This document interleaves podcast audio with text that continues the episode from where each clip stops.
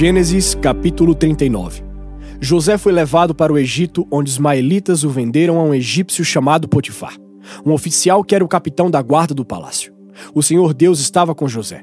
Ele morava na casa do seu dono e ia muito bem em tudo. O dono de José viu que o Senhor estava com ele e o abençoava em tudo o que fazia. Assim, José ganhou a simpatia do seu dono, que o pôs como seu ajudante particular. Potifar deu a José a responsabilidade de cuidar da sua casa e tomar conta de tudo o que era seu. Dali em diante, por causa de José, o Senhor abençoou o lar do egípcio e também tudo o que ele tinha em casa e no campo. Potifar entregou nas mãos de José tudo o que tinha e não se preocupava com nada, a não ser com a comida que comia. José era um belo tipo de homem e simpático. Algum tempo depois, a mulher do seu dono começou a cobiçar José. Um dia ela disse: Venha, Vamos para a cama. Ele recusou, dizendo assim: Escute, o meu dono não precisa se preocupar com nada nesta casa, pois eu estou aqui. Ele me pôs como responsável por tudo o que tem. Nesta casa eu mando tanto quanto ele. Aqui eu posso ter o que quiser, menos a senhora, pois é mulher dele. Sendo assim, como poderia eu fazer uma coisa tão imoral e pecar contra Deus? Todos os dias ela insistia que ele fosse para a cama com ela. Mas José não concordava e também evitava estar perto dela. Mas um dia, como de costume, ele entrou na casa para fazer o seu trabalho e nenhum empregado estava ali. Então ela o agarrou pela capa e disse: Venha, vamos para a cama. Mas ele escapou e correu para fora, deixando a capa nas mãos dela.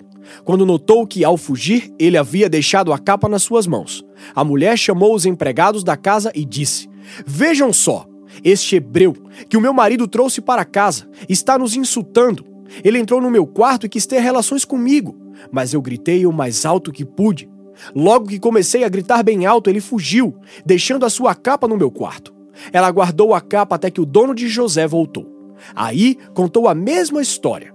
Esse escravo hebreu que você trouxe para casa entrou no meu quarto e quis abusar de mim. Mas eu gritei bem alto e ele correu para fora, deixando a sua capa no meu quarto. Veja só de que jeito seu escravo me tratou. Quando ouviu essa história, o dono de José ficou com muita raiva. Ele agarrou José e o pôs na cadeia onde ficavam os presos do rei. E José ficou ali. Mas o Senhor estava com ele e o abençoou, de modo que ele conquistou a simpatia do carcereiro. Este pôs José como encarregado de todos os outros presos, e era ele quem mandava em tudo que se fazia na cadeia. O carcereiro não se preocupava com nada do que estava entregue a José, pois o Senhor estava com ele e o abençoava em tudo o que fazia. Salmos capítulo 30 Ó Senhor Deus, eu te louvo porque me socorreste, e não deixaste que os meus inimigos zombassem de mim. Ó Senhor, meu Deus, eu gritei pedindo ajuda, e tu me curaste, tu me salvaste da morte. Eu estava entre aqueles que iam para o mundo dos mortos, mas tu me fizeste viver novamente. Cantem louvor a Deus, o Senhor, vocês, o seu povo fiel. Lembrem do que o Santo Deus tem feito e lhe deem graças. A sua ira dura só um momento, mas a sua bondade é para a vida toda. O choro pode durar uma noite inteira, mas de manhã vem a alegria. Eu me senti seguro e pensei: nunca terei dificuldades. Ó Senhor Deus, tu foste bom para mim e me protegeste como uma fortaleza nas montanhas. Depois tu te escondestes de mim e eu fiquei com medo. Ó Senhor Deus, eu te chamei e pedi a tua ajuda. Se eu morrer, que lucrarás com isso? Será que os mortos podem te louvar? Será que eles podem anunciar que és fiel? Ó Deus, escuta-me e tem compaixão de mim. Ajuda-me, ó Senhor Deus. Tu mudaste o meu choro em dança alegre, afastaste de mim a tristeza e me cercaste de alegria. Por isso não ficarei calado, mas cantarei louvores a ti. Ó Senhor, tu és o meu Deus e te darei graças para sempre. Lucas capítulo 22, do versículo 1 ao 38. Faltava pouco tempo para a festa dos pães sem fermento, chamada Páscoa. Os chefes dos sacerdotes e os mestres da lei procuravam um jeito para matar Jesus em segredo porque tinham medo do povo. Então Satanás entrou em Judas, chamado Iscariotes, que era um dos doze discípulos. Judas foi falar com os chefes dos sacerdotes e com os oficiais da guarda do templo para combinar a maneira como ele ia lhes entregar Jesus. Eles ficaram muito contentes e prometeram dar dinheiro a ele.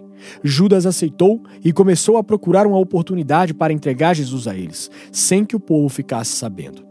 Chegou o dia da festa dos pães sem fermento, dia em que os judeus matavam carneirinhos para comemorar a Páscoa. Então Jesus deu a Pedro e a João a seguinte ordem: Vão e preparem para nós o jantar da Páscoa. Eles perguntaram: Onde o Senhor quer que a gente prepare o jantar?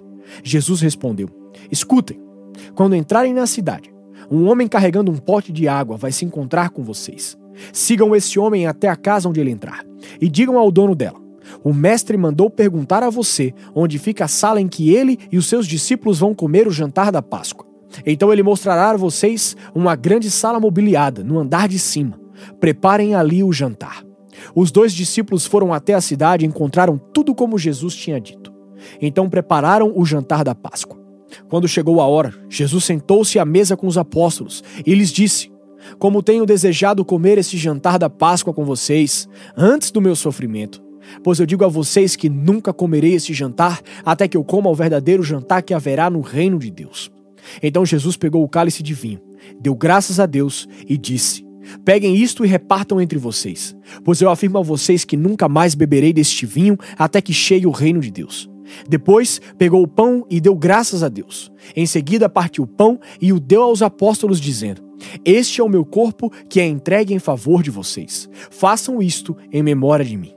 Depois do jantar, do mesmo modo, deu a eles o cálice de vinho, dizendo: Este cálice é a nova aliança feita por Deus com o seu povo. A aliança que é garantida pelo meu sangue, derramado em favor de vocês. Mas vejam, o traidor está aqui sentado comigo à mesa pois o filho do homem vai morrer de maneira como Deus já resolveu. Mas ai daquele que está traindo o filho do homem. Então os apóstolos começaram a perguntar uns aos outros quem seria o traidor. Os apóstolos tiveram uma forte discussão sobre qual deles deveria ser considerado o mais importante. Então Jesus disse: Os reis deste mundo têm poder sobre o povo, e os governadores são chamados de amigos do povo. Mas entre vocês não pode ser assim. Pelo contrário, o mais importante deve ser como o menos importante, e o que manda deve ser como o que é mandado. Quem é o mais importante? É o que está sentado à mesa para comer ou o que está servindo? Claro que é o que está sentado à mesa, mas entre vocês eu sou como aquele que serve. Vocês têm estado sempre comigo nos meus sofrimentos.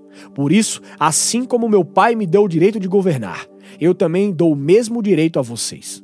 Vocês vão comer e beber à minha mesa no meu reino e sentarão em tronos para julgar as doze tribos de Israel.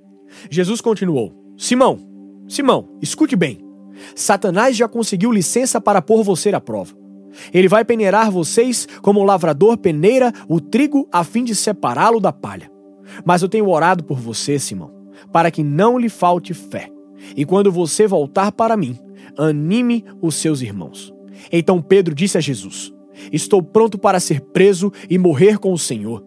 Então Jesus afirmou: Eu digo a você, Pedro, que hoje, antes que o galo cante, você dirá três vezes que não me conhece.